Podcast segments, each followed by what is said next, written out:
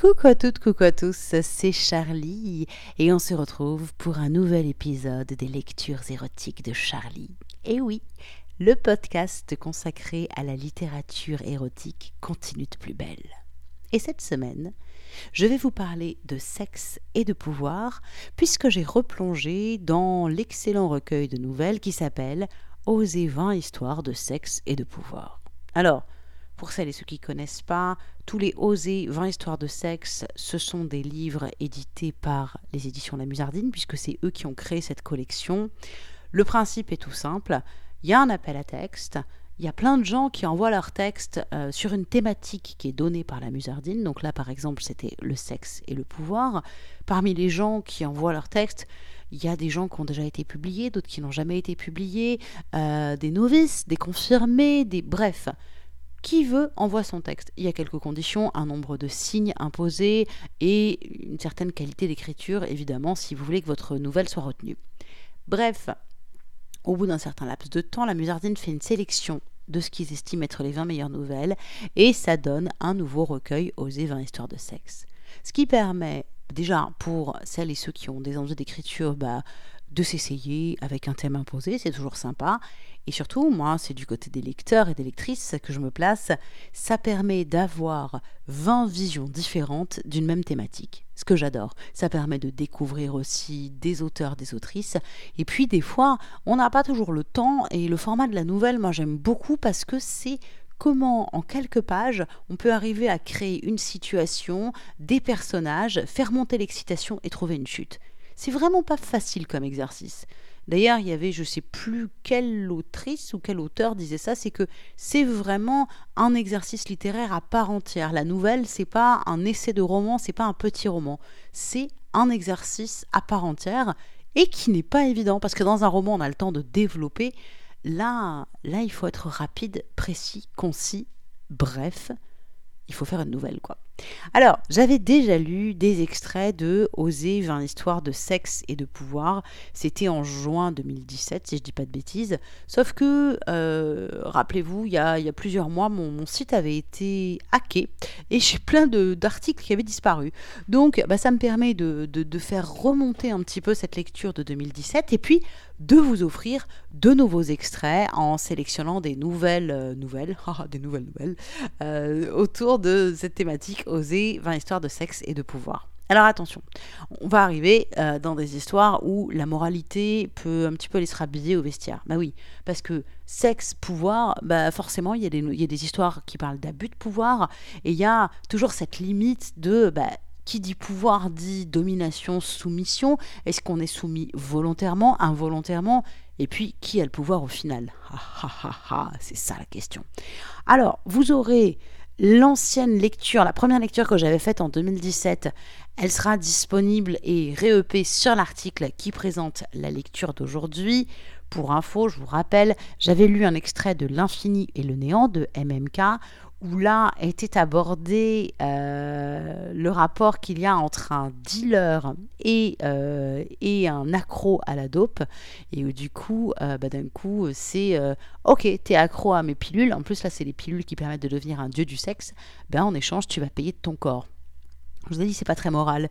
Mais la littérature érotique n'est pas là pour faire que des choses sages et polissées. Elle est là pour justement jouer avec la transgression, les tabous, quelles sont les limites de la morale, etc. etc. À un moment donné, il faut plonger aussi pour voir, nous, nos propres limites, qu'est-ce qui nous excite, qu'est-ce qui nous gêne, qu'est-ce qui nous... C'est ça qui est intéressant. C'est en ça que la littérature érotique peut permettre de se découvrir soi-même.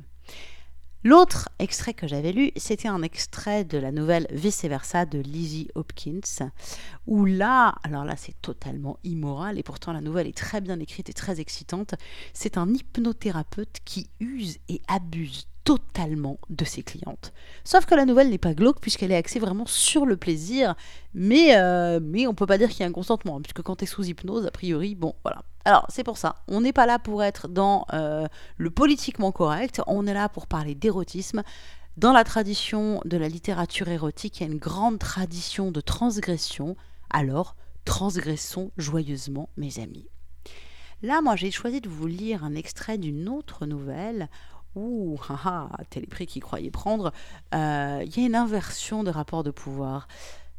on va se retrouver avec une working girl, une femme dominatrice dans l'âme qui d'un coup va se retrouver dans la position totalement soumise. C'est un extrait d'une nouvelle qui s'appelle Banana Split. L'autrice, c'est Rita. J'ai adoré la lire, j'ai trouvé cette nouvelle extrêmement excitante et je pense que ça parlera à toutes celles et tous ceux qui se sentent un tempérament dominant et qui un jour découvrent qu'en fait, ils adorent être soumis et, qui prennent leur pied aussi le moment où oh, ils sont soumis au désir de l'autre et qui peuvent s'abandonner complètement. On y va? Allez, c'est parti pour un extrait de Banana Split de Rita. Je l'ai regardé de haut, parce que je regarde tout le monde de haut. J'aime être au-dessus, au-dessus de lui, des autres, de tout. J'aime dominer, manipuler, dicter, diriger tout ce qui rampe sur cette terre. Je suis une femme de pouvoir et je ne supporte pas que quelque chose me résiste. J'ai besoin de tout maîtriser, de A jusqu'à Z. Je suis le chef dans tout ce que j'entreprends. Pour la cuisine, ce sont mes recettes avec les ingrédients que j'ai moi-même achetés et choisis. Pour mes enfants, je décide de leur éducation, de leurs vêtements, de leur coupe de cheveux, de leur fréquentation, des céréales pour leur déjeuner, de la couleur de leur tête d'oreiller. Pour la maison, tout passe par moi. Faïence, rideaux, luminaires, jardin, poignée de porte, cocotte minute, écumoire, tableau au mur, outils, vis et boulons, couleur des peintures. Je choisis tout. Pour mon couple, c'est très simple. Mon mari m'obéit. Il fait tout ce que je lui dis de la vaisselle au cunilingus en pleine nuit. Il est docile et j'aime ça. Je lui demande de me pincer le téton droit, il le fait. De me masser de la tête aux pieds, de me mordiller l'oreille, de me pénétrer avec ses doigts, il le fait. Au travail, idem. Je dirige une équipe de douze personnes. Rien n'est validé sans mon accord. Mes petits soldats ne sont pas farouches. Ils disent Oui, madame, bien, madame. Je les regardais de haut, parce que je ne sais pas faire autrement. C'est viscéral, ce besoin de domination. Dans mon entreprise, les petits nouveaux sont tout de suite briefés par les anciens. Avec moi, ça ne rigole pas. Chacun a sa place, moi en haut, eux en bas, et si ça ne leur plaît pas, ils dégagent. Ils sont prévenus. Et en général, ils restent. Ça ne m'étonne pas.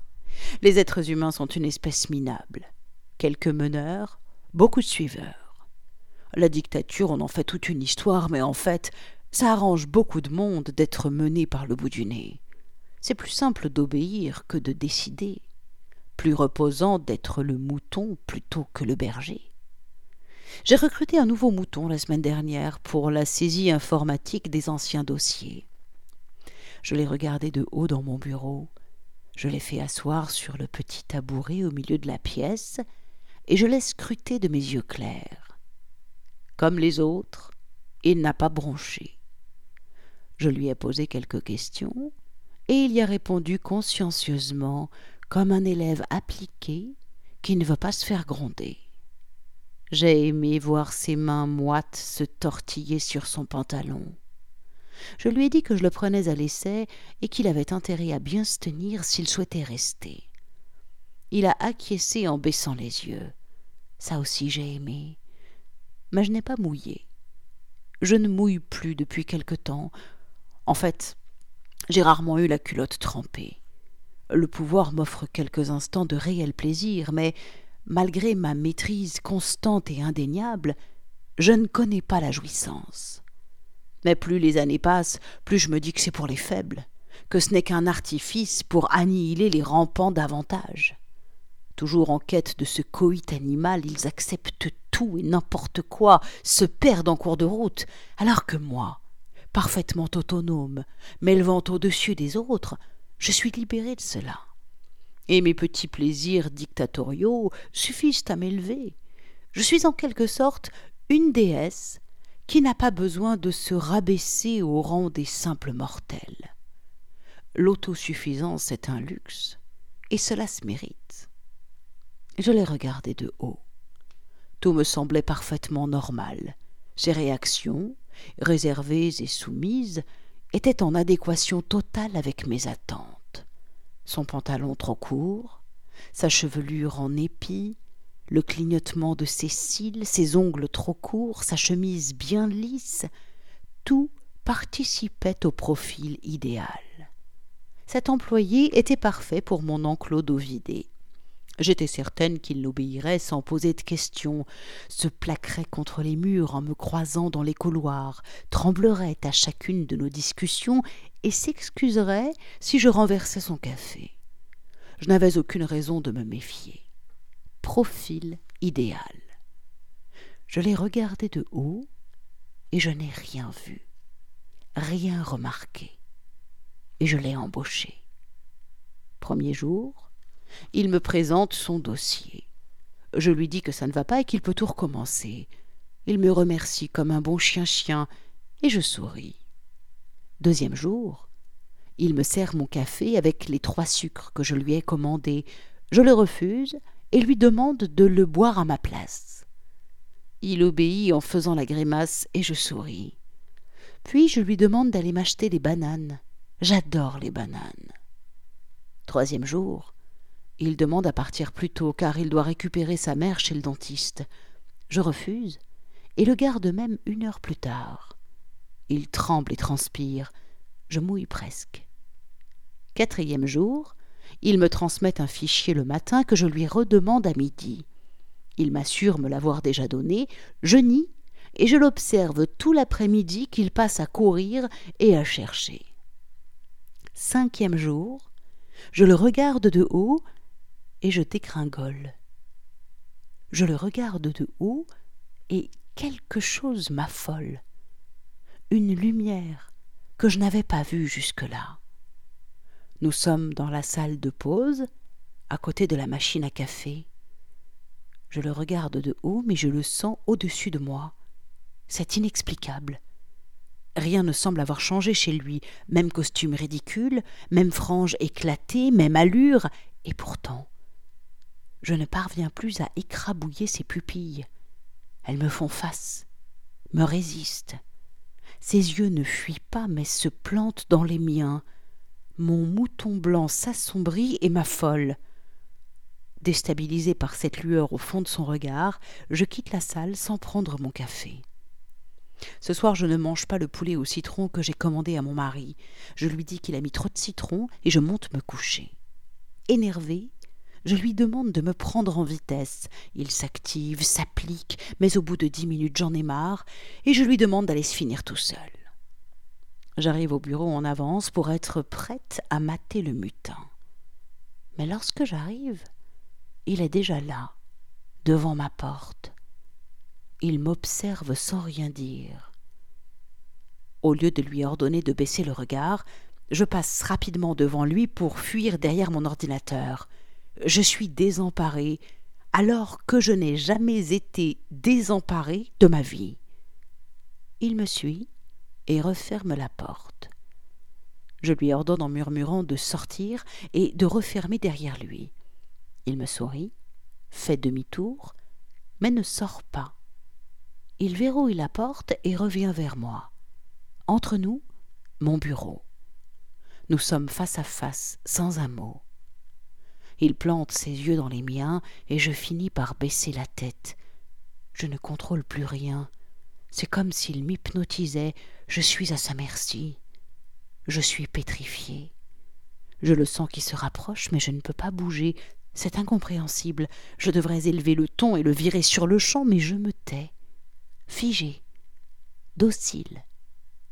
Et le pire, le pire, c'est que j'ai l'impression d'aimer ça. Il est derrière moi.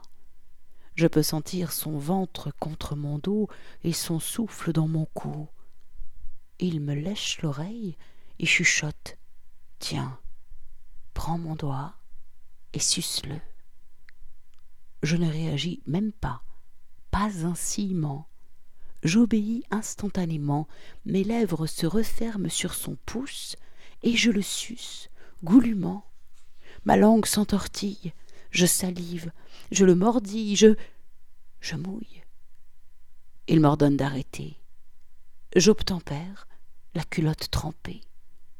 Je commence à me tortiller. Il me somme de cesser. Immobile, j'attends la nouvelle consigne. Une vraie soumise.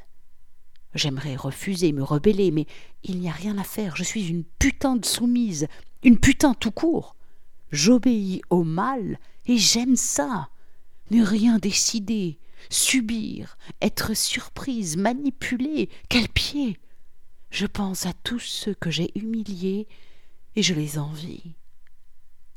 Il me demande de m'asseoir sur le bureau et il relève ma jupe. Il m'écarte les cuisses sans ménagement, remonte mes pieds de chaque côté et observe mon entrejambe. Il doit voir la tache sombre sur ma culotte claire, tout ce liquide plein de désir qui dégouline de ma vulve pour se répandre sur le coton. Il bande. La bosse sous son pantalon est énorme. J'aimerais lui ordonner de se défroquer, mais je reste muette, dans l'attente de la suite, de sa suite. Après plusieurs minutes à me mater, il finit par attraper une paire de ciseaux. Il pose les lames froides contre mon cou, puis descend vers ma poitrine. Il commence à découper ma chemise, mon soutien-gorge, et je peux sentir le métal gelé contre ma peau en ébullition, qui glisse, pique, taquine, le bord de mes seins, mon ventre, mon nombril, et qui descend encore. La lame atteint ma jupe qui se déchire, puis les ciseaux caressent ma culotte. Je sens mon clitoris gonfler démesurément, et chaque passage sur le tissu l'excite davantage. Arrête d'onduler, m'ordonne le garçon. Je cesse instantanément. Il attend quelques secondes, puis passe délicatement une des lames sous le coton, et là, au contact du métal sur mes lèvres humides, je manque d'effaillir. La sensation est puissante, renversante, mais ne dure qu'un bref instant.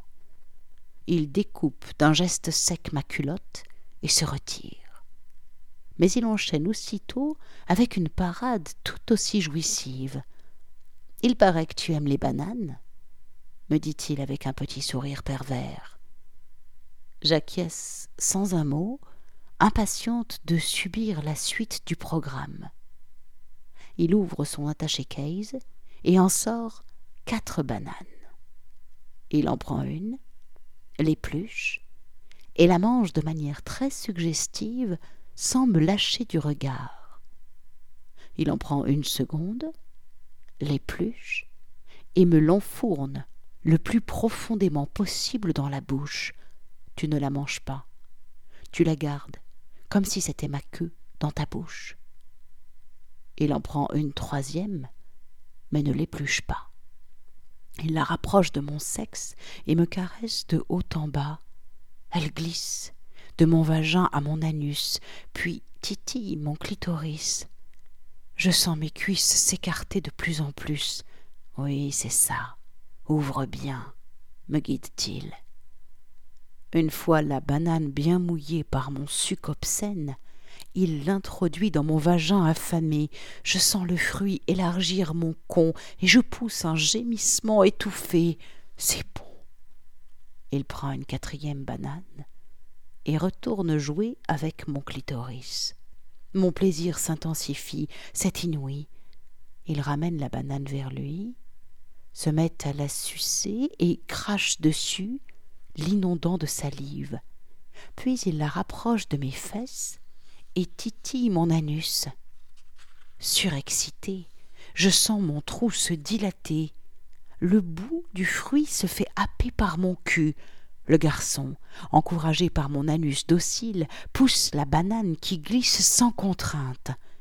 Je gémis maladroitement, bâillonné par la banane calée dans ma bouche, et puis tout va très vite. Il baisse son pantalon, dévoile enfin son pénis en érection, large, fier, glabre, retire la banane numéro trois, celle de mon vagin, et la remplace par sa queue, dure. Il entame un va-et-vient. Il va à une vitesse folle, des coups toniques et profonds. J'éprouve un plaisir fou. Il fait ce qu'il veut de moi, et je jouis sans discontinuer. Chaque mouvement me remplit, me nourrit. Il colle sa tête contre la mienne. Ses râles sont de plus en plus sonores. D'habitude, je déteste ça que l'autre s'exprime en faisant l'amour. Mais là, je suis subjuguée par ses grognements bestiaux.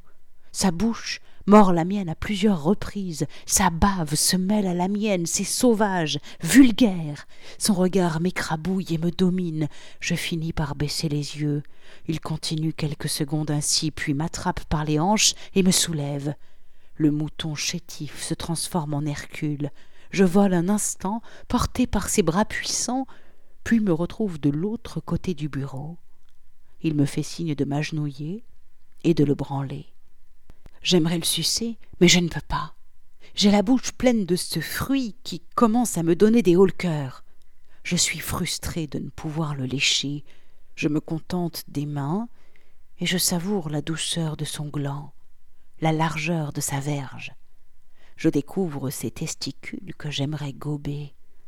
Relève-toi et penche-toi. Je me lève et me penche jusqu'à ce que mon buste s'allonge sur le bureau. J'ai les jambes droites et les fesses face à la porte d'entrée. Il me demande d'écarter les cuisses, puis se place derrière moi. Il balade son gland contre l'arrêt de mes fesses, joue avec la banane qui dépasse de mon anus, puis s'engouffre dans mon vagin. Je pousse un soupir de soulagement. Oui, encore. Il entre, il sort, il entre, il sort, complètement. Il me dit que je suis une bonne chienne, bien gentille, que j'aurai une récompense, puis il me pénètre encore plus profond, il me plaque contre le bureau, c'est douloureux et c'est bon. Je ne sais plus qui je suis, comment je m'appelle, ce que je fais là, je n'ai qu'une envie, c'est qu'il continue ce jeu-là avec moi. Je ne veux plus de moutons, je veux des monstres, des dictateurs, des vicieux, des pervers. Je veux être leur chose et jouir à chacune de leurs invectives. Il se retire. Je reste quelques minutes penché sur mon bureau, une banane dans la bouche, l'autre dans le cul, avec mes habits déchiquetés, à attendre la prochaine directive. Mais il ne dit rien, ne fait rien. Et puis, je l'entends enfin tousser. Enfin, ce n'est pas une toux, plutôt un rire étouffé, puis un second, et. et cette phrase. Et une banana split pour madame la patronne. Je ne bouge plus, ne respire plus, ne mouille plus. Je commence à gober ma banane en espérant qu'elle m'étouffe afin de ne pas avoir à affronter le regard de mes moutons vengeurs. Voilà, c'était donc l'excellente nouvelle Banana Split de Rita. Et oui, dans cette nouvelle, tout à coup, le pouvoir s'inverse et tout à coup, mais toutes les certitudes s'écroulent. Hein. Celle qui croyait, qui qui croyait être une dominante et qui dominait tout son monde, hein, que ce soit chez elle, au boulot, dans sa vie de couple, partout, d'un coup se rend compte qu'elle adore être soumise et être une bonne petite chaîne, comme elle le dit elle-même. Je ne sais pas si ça va parler à certains, certaines. En tout cas, je sais que c'est fréquent et c'est aussi ce qui fait d'ailleurs que, euh, et c'est pas des conneries, hein, que dans le BDSM, il y a pas mal, euh, notamment euh, d'hommes, de femmes qui sont soumis, soumises, parce que justement, ils ont besoin de lâcher prise et de se laisser totalement aller, alors que dans d'autres pans de leur vie, ce sont eux qui dominent, qui dirigent et qui prennent en charge les opérations. C'est aussi ça, hein, la, soumission, c'est accepter d'être pris en charge et se laisser faire. Alors, il y a plein d'autres nouvelles hein, dans, ce, dans ce recueil Oser 20 histoires de sexe et de pouvoir. Bah, il y en a 20. c'est fou comme les choses sont bien faites. Euh, une que j'ai trouvée particulièrement intelligente, c'est euh, Le prix du cul de Julien Ligné où c'est un mec qui, euh, qui a terriblement envie de baiser et qui il y a une pulsion qui vient en lui et c'est putain je vais me payer un SDF le mec il pourra pas il pourra pas j'ai envie de me payer un SDF de lui filer 150 balles pour enfiler un SDF sauf que ça va être très surprenant les choses vont pas du tout se passer comme il l'imaginait très très bonne nouvelle. Une autre nouvelle où pareil, ça passe de soumise à dominatrice, c'est l'année du bac de Vincent Rieusec.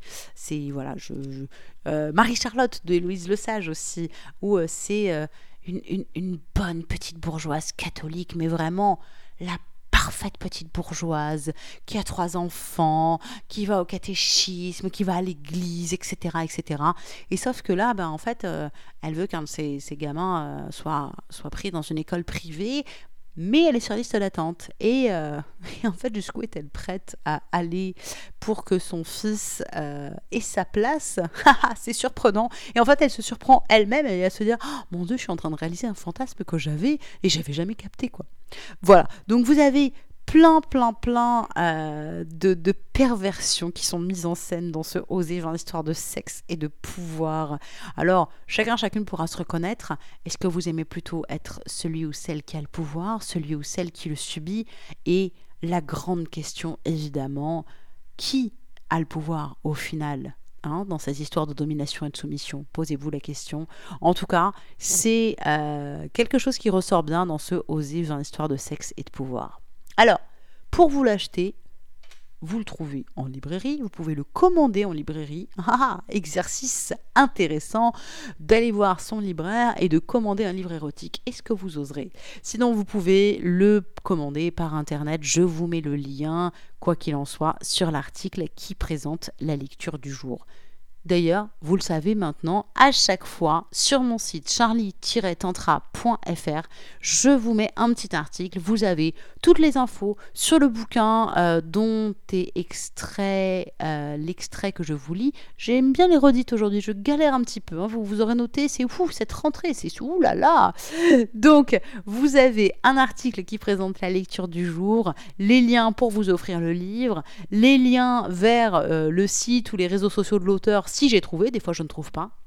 Et là, je vous mettrai en plus le lien vers euh, le, site de Oser 20 histoires de sexe, car si parmi euh, vous, chères auditrices, chers auditeurs, il y en a qui aiment écrire et qui adoreraient être publiés dans un Oser 20 histoires de sexe aux éditions La Musardine, il y a un appel à texte en ce moment qui s'appelle Oser 20 fantasmes féminins. Donc, c'est écrire une nouvelle érotique sur le fantasme féminin, sur cette thématique-là. Euh, alors, ils disent hein, plusieurs façons de l'aborder. Si vous êtes une femme, vous pouvez utiliser un fantasme qui vous obsède particulièrement en faire une histoire. Si vous êtes un homme, racontez comment une femme vous a conduit dans un univers fantasmatique qui n'était pas forcément le vôtre. Bref, en gros, c'est euh, jouer avec cette idée du fantasme féminin. La date limite pour la remise des textes, c'est le 1er novembre 2020, donc il reste encore un petit peu de temps. Je vous mets le lien, comme ça vous aurez toutes les infos sur euh, où envoyer le texte, euh, les règles à suivre pour écrire votre nouvelle, etc. etc. Donc, rendez-vous sur mon site charlie-tantra.fr. Vous aurez l'article, le lien pour acheter le livre, le lien pour le prochain appel à texte euh, pour oser 20 histoires de fantasmes féminins et le lien vers mon Patreon. Oui, vous êtes 12 euh, à l'heure actuelle, 12 à me soutenir via Patreon. Alors, c'est énorme, mais c'est pas beaucoup. Je vous rappelle en fait que euh, les lectures érotiques de Charlie, c'est un podcast totalement autoproduit. Et euh, bah, si vous aimez ce que je fais, si vous avez envie de soutenir ce travail et que ça continue pendant encore de longues années, N'hésitez pas à venir participer à mon Patreon. Et pour ceux qui me soutiennent à partir de 5 dollars par mois, vous avez droit en plus à un podcast exclusif réservé uniquement à mes Patreons. Voilà, pour vous, c'est pas grand chose. Et pour moi, ça peut changer beaucoup, beaucoup de choses. Merci du fond du cœur à toutes celles et tous ceux qui me soutiennent déjà via Patreon. Et puis, quoi qu'il en soit, merci à toutes et à tous de m'écouter chaque semaine. C'est un plaisir de vous retrouver. Je vous embrasse fort. Ce podcast est terminé, alors vous pouvez reprendre une activité normale. Et moi, je vous dis à très bientôt pour de nouvelles aventures érotiques, évidemment. Ciao, ciao, ciao.